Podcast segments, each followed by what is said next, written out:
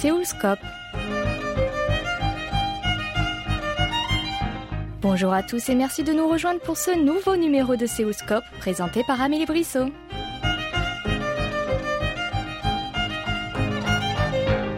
Cette semaine, nous vous présentons un jeune homme altruiste qui s'est donné pour mission de faire connaître la langue coréenne au plus grand nombre. Kevin Selleron est âgé de 28 ans et il est le créateur de Kajak Corée, un site internet qui propose des cours de coréen évolutif. Très actif sur le réseau social Instagram, il a récemment lancé sa chaîne YouTube grâce à laquelle il enseigne les bases du coréen dans des vidéos courtes et ludiques qui vont droit au but. Hey, salut, ici Kajakore pour une nouvelle vidéo et aujourd'hui je vais t'apprendre comment t'excuser en coréen. Il existe deux termes principaux pour exprimer l'excuse en coréen, mais les deux ne s'utilisent pas dans le même contexte donc on va voir ça tout de suite. La manière la plus commune de s'excuser en coréen avec un inconnu ou quelqu'un envers qui tu dois exprimer du respect comme ton professeur, ton patron, etc. L'expression adéquate est 죄송합니다. 죄송합니다. Dans le même genre de situation avec un inconnu, si tu as fait une petite bêtise et que ton interlocuteur a ton âge ou est même plus jeune, tu peux éventuellement descendre de niveau de langage. Par exemple, tu marches sur le pied de quelqu'un dans la rue qui est jeune et tu veux dire Oh, excuse-moi. Tu peux dire simplement Tu es son yo. Tu es son he yo. Tu es son yo. Que diriez-vous d'en savoir un peu plus sur notre invité et la genèse de son projet? Rencontre. Euh, quand j'ai commencé à apprendre le coréen, j'ai trouvé très peu de supports en français. Il y en a pas mal en anglais, des très bien, mais pour les francophones, c'était un peu difficile de trouver des cours de coréen gratuits et fiables surtout. Donc très naturellement, je me suis dit que c'était à moi de, le faire. C'était quand à peu près? Euh, C'était il y a un peu plus d'un an. Et pourquoi avoir appelé votre site Kaja Corée? Quelle est l'histoire derrière ce nom? Alors en coréen, Kaja, ça signifie allons-y. Donc Kaja Corée, c'est l'idée qu'ensemble, on soit dans la dynamique d'aller apprendre le coréen et des aspects de la culture coréenne. Et vous, vous présentez vraiment tout ça sur votre site? Ah Oui, exactement. Euh, sur mon site, euh, il y a deux parties. Il y a une partie euh, de cours de coréen gratuit pour les débutants. Et d'ailleurs, je suis en train de travailler sur les cours de niveau intermédiaire. Et il y a une deuxième partie, plus blog, beaucoup plus libre, dans laquelle je parle de la culture coréenne ou euh, des astuces pour apprendre le coréen. Alors, sur ce site, donc, vous proposez ces deux parties-là. Est-ce que vous pourriez nous le détailler? Quels sont, par exemple, ces cours gratuits? À quel niveau s'adressent-ils? Quel est le reste? Parce qu'il y a d'autres choses sur le site, de ce que j'ai vu. Alors oui, sur le site, euh, il y a des cours pour les débutants, notamment. Euh, je détaille chaque point de grammaire, des points de vocabulaire, de la conjugaison, j'essaye vraiment d'être exhaustif sur la langue coréenne. Je propose aussi pas mal d'astuces pour appréhender la langue coréenne. Et vous auriez une, astuce, par exemple, à nous, à nous donner maintenant? Par exemple, pour l'apprentissage du Hangul, l'écriture coréenne, je conseille d'en faire un petit peu tous les jours, 10 minutes par jour, petit à petit. En fait, je suis plus pour l'apprentissage du coréen un petit peu tous les jours plutôt qu'une fois d'un seul coup en un week-end. Euh, c'est beaucoup plus efficace de cette manière. Donc bientôt sur le site, il y aura euh, beaucoup d'exercices également. C'est vraiment une chose sur laquelle j'aimerais me pencher dans les, dans les mois à venir, que n'importe qui qui arrive sur le site puisse avoir un enseignement complet du coréen, euh, aussi bien au niveau des cours que des exercices, que de la prononciation, etc. Il y a donc des cours gratuits et des manuels que vous avez écrits et vendés. Comment avez-vous créé toutes ces leçons? Vous êtes euh, appuyé sur d'autres méthodes, je pense, mais comment vous y êtes pris? En fait, quand j'ai moi-même appris le coréen, je me suis fait des petites fiches personnelles sur tel point de grammaire, de vocabulaire, de conjugaison. Et ensuite, j'ai repris ces fiches pour faire des cours avec une suite logique. En fait, je me suis basé sur mon propre apprentissage du coréen, sur comment je l'ai vécu pour pouvoir le retransmettre de la meilleure façon possible. J'ai ajouté des exemples pour que ce soit plus clair, mais voilà, là-bas c'était mes propres notes.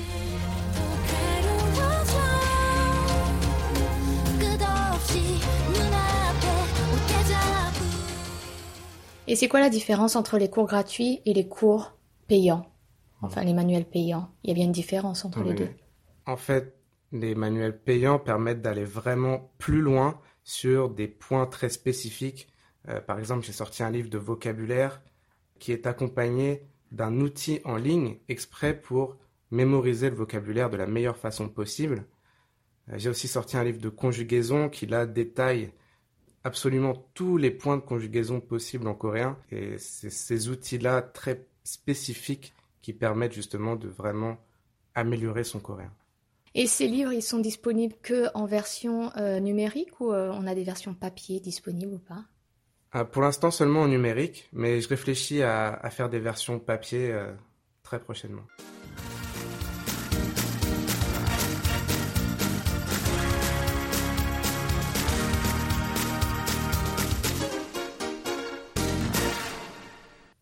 A peu, vous avez lancé votre chaîne YouTube. Qu'apporte cette chaîne en plus de votre site internet? Alors en, réalité, j'ai trouvé très rapidement une limite au fait de ne proposer que des cours écrits. Surtout quand on apprend une langue, c'est vraiment important de pouvoir entendre les mots tout simplement et pas seulement de les lire. Euh, surtout que la prononciation du coréen est totalement différente de la prononciation du français. Donc avec la vidéo, je pense que mes cours de coréen sont devenus beaucoup plus efficaces et les premiers retours sont bons, les gens sont contents d'avoir des cours en vidéo gratuits, donc ça me pousse vraiment à continuer dans cette direction.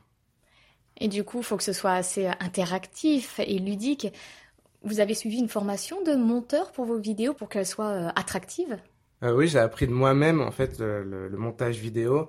Euh, je sais que c'est encore un point sur lequel j'aimerais progresser, que ça soit encore plus dynamique et plus d'interaction. Pour l'instant, c'est assez académique. Euh, mais peut-être que plus tard, je pourrais faire intervenir euh, des Coréens natifs, par exemple, qu'il y ait des dialogues un peu plus de, un peu plus comme une émission euh, amusante qu'on pourrait suivre pour apprendre le coréen. C'est vraiment mon but prochainement. Quels sont vos projets pour faire grandir la chaîne? Pour faire grandir la chaîne, j'aimerais bien pouvoir collaborer avec d'autres personnes. ça peut être des, des youtubeurs qui parlent de la Corée ou tout simplement des gens qui apprennent le coréen pouvoir avoir une vraie interaction entre nous. Euh, j'aimerais aussi faire des vidéos entièrement en coréen, sous-titrées euh, en français et en coréen pour que les gens puissent entendre, lire du coréen à la fois, euh, qu'il y ait une vraie interaction au niveau de la langue, plutôt que juste des cours académiques très basiques.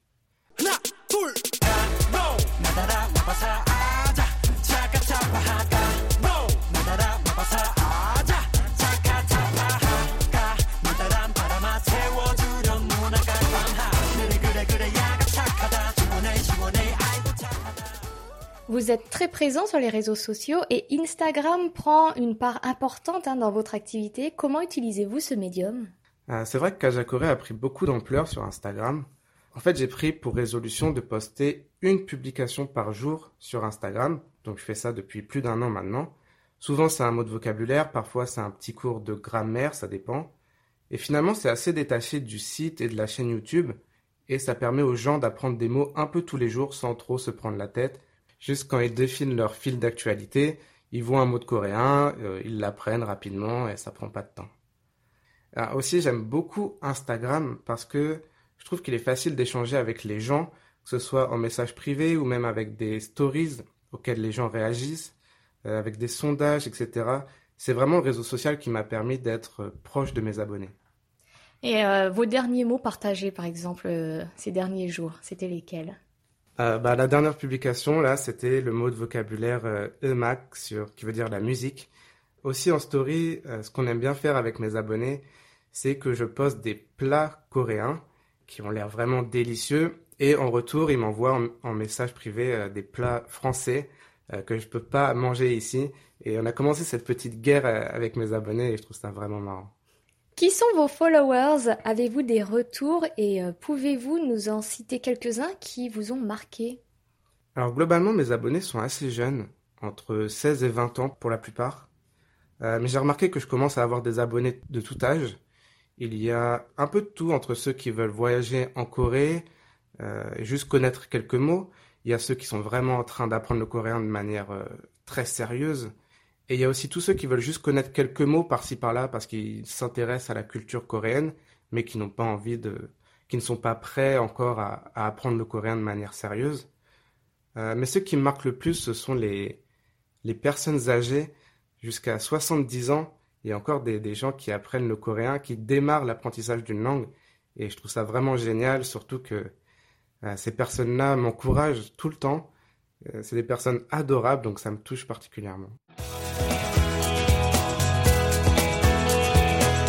Vous écoutez Séoulscope sur KBS World Radio et notre invité de ce vendredi 20 décembre est Kevin Selleron. Le créateur du site Kajakore nous parle à présent un peu de lui, à commencer par quand et comment il a atterri en Corée du Sud. Alors je vis en Corée depuis presque un an et demi maintenant. Par hasard, en 2011, je suis tombé sur la musique coréenne que j'ai adorée c'est comme ça que j'ai connu la Corée finalement. Et je me suis intéressé de plus en plus à ce pays avec les dramas notamment et aussi la culture, mais euh, je n'avais pas prévu d'y vivre à la base. En fait, au début, j'étais un grand fan du Japon et je m'apprêtais justement à vivre là-bas. Et mon meilleur ami m'a dit euh, D'accord, tu vas vivre au Japon, c'est bien, mais avant ça, viens passer un peu de temps en Corée et tu verras ensuite. Et depuis ce jour, eh ben, j'ai jamais quitté la Corée. En fait, euh, je me sens bien ici, je me sens à ma place et je me vois bien vivre encore ici quelques années. Vous avez oublié le Japon ou c'est remis à plus tard? Euh, J'ai vraiment oublié le Japon. en fait, j'avais même préparé un, un visa vacances-travail qui est un visa d'un an pour le Japon. Je l'avais fait faire, il est dans mon passeport et je l'ai jamais utilisé. Et vous aviez commencé à apprendre le japonais? Oui, également. J'avais appris, j'avais commencé à apprendre le japonais et j'avais, d'ailleurs, euh, en fait, Kajakore, à la base, c'était, je l'avais fait pour le japonais également. Et ça s'est devenu pour le coréen grâce à ma passion pour la Corée. Et ça vous dirait pas de lancer les deux projets en même temps ou c'est peut-être trop? Ah, ça serait peut-être un peu trop euh, pour le moment. La version japonaise s'appelait comment? Elle s'appelait Dozo Japon. Ça veut dire la même chose Kajakore? Ah, Ça veut dire plus ou moins la même chose. Comment avez-vous commencé votre apprentissage du coréen? J'ai appris le coréen par moi-même, avec euh, toutes les ressources en anglais que j'ai pu trouver, que ce soit des sites ou des vidéos notamment. Euh, j'ai jamais pris de cours avec un professeur finalement. Donc vous diriez que vous avez quel niveau actuellement? Euh, Je dirais que j'ai un niveau qui me permet d'avoir des conversations dans la vie de tous les jours en coréen. Je me débrouille très bien en coréen euh, dans les situations de la vie quotidienne. Peut-être que c'est encore un peu difficile pour parler de sujets très compliqués comme la politique, etc. Mais voilà, de manière générale, je me débrouille bien. Et j'avais une question. Est-ce que vous n'avez pas eu peur de vous lancer sur ce projet de d'enseigner le coréen alors que vous êtes vous-même apprenti du coréen? C'était un peu euh, l'histoire d'apprendre ensemble, peut-être? Ah Si, j'avais très peur au début. J'avais surtout peur de ce que pouvaient dire les gens. J'avais peur de ne pas être assez légitime. Mais finalement, avec le recul, je me suis rendu compte que j'ai pu en fait, ce que j'apporte, c'est aussi une manière d'apprendre le coréen. C'est surtout des méthodes plus que la langue en elle-même. Euh, je ne me prétends pas pouvoir enseigner un niveau extrêmement avancé du coréen, mais tous les problèmes que les gens, que les débutants ont actuellement avec le coréen, moi je les ai eus il n'y a pas si longtemps, et je sais comment je les ai surmontés, et c'est ça que je raconte aussi beaucoup. Donc vous appréhendez bien finalement l'avenir de votre propre apprentissage, vu que vous avez vos propres méthodes maintenant pour aller plus haut. Ouais, finalement, euh, finalement, ça me sert également à moi. Tout ce que je fais pour Kajakore, ça m'aide aussi à, à progresser en coréen et à vraiment euh, rechercher l'essence même de la langue coréenne, de comprendre ce qui se passe dans la langue coréenne pour mieux l'enseigner derrière.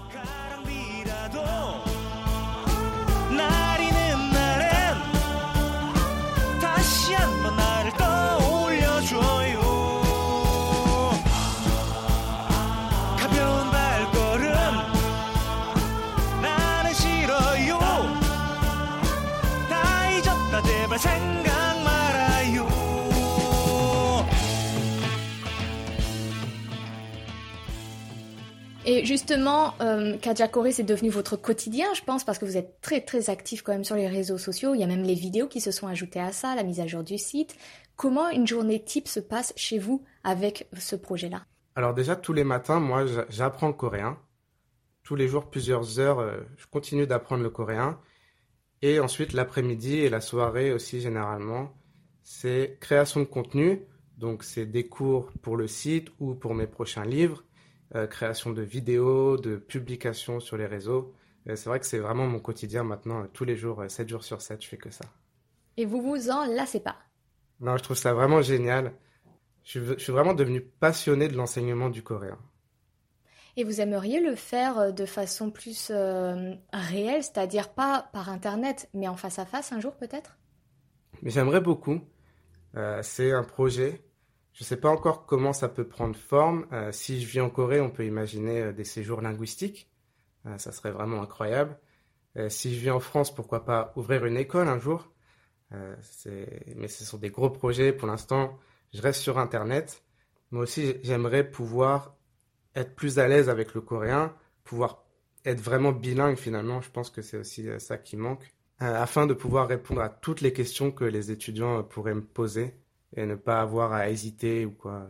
Selon vous, y a-t-il quelque chose à savoir avant d'apprendre le coréen? Est-ce accessible à tout le monde? Alors pour moi, oui, c'est accessible à tout le monde. Après, il faut quand même être prêt à fournir des efforts. forcément, apprendre une langue, c'est sur la durée, ça prend du temps. Euh, encore plus quand on apprend en autodidacte, il faut pas mal d'autodiscipline, donc ça s'apprend. Euh, mais sinon, à part ça, euh, n'importe qui peut se lancer dans l'apprentissage du coréen dès aujourd'hui. Et du coup, maintenant, il y a plein de ressources sur Internet, donc c'est vraiment pratique.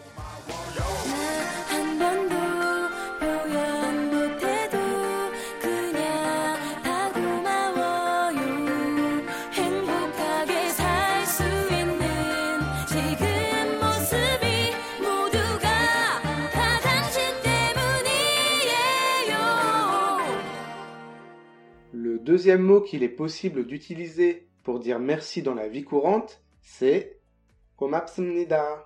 고맙습니다. 고맙습니다.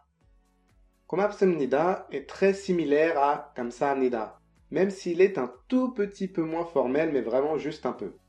Il peut s'utiliser dans la vie courante également, même si d'expérience j'ai entendu plus souvent 감사합니다 qui est vraiment l'expression la plus commune.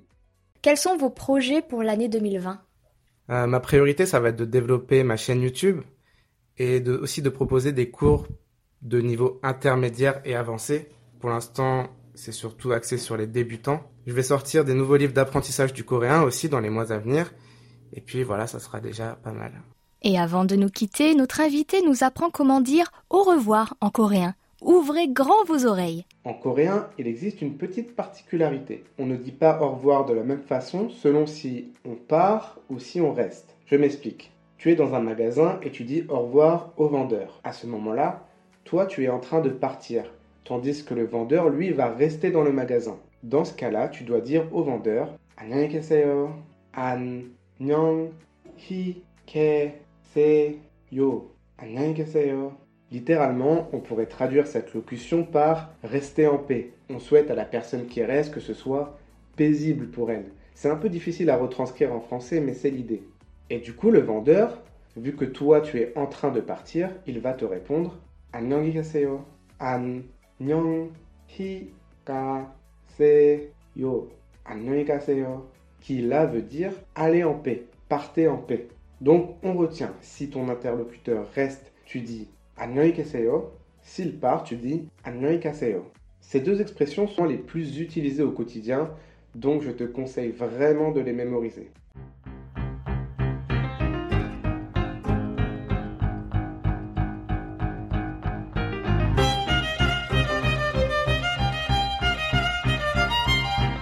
Nous arrivons au terme de cette émission. Vous pouvez la réécouter sur notre site internet world.kbs.co.kr French. C'était Amélie Brissot au micro avec Oh à la réalisation. Merci de votre attention et rendez-vous vendredi prochain pour un nouveau numéro de Séoulscope.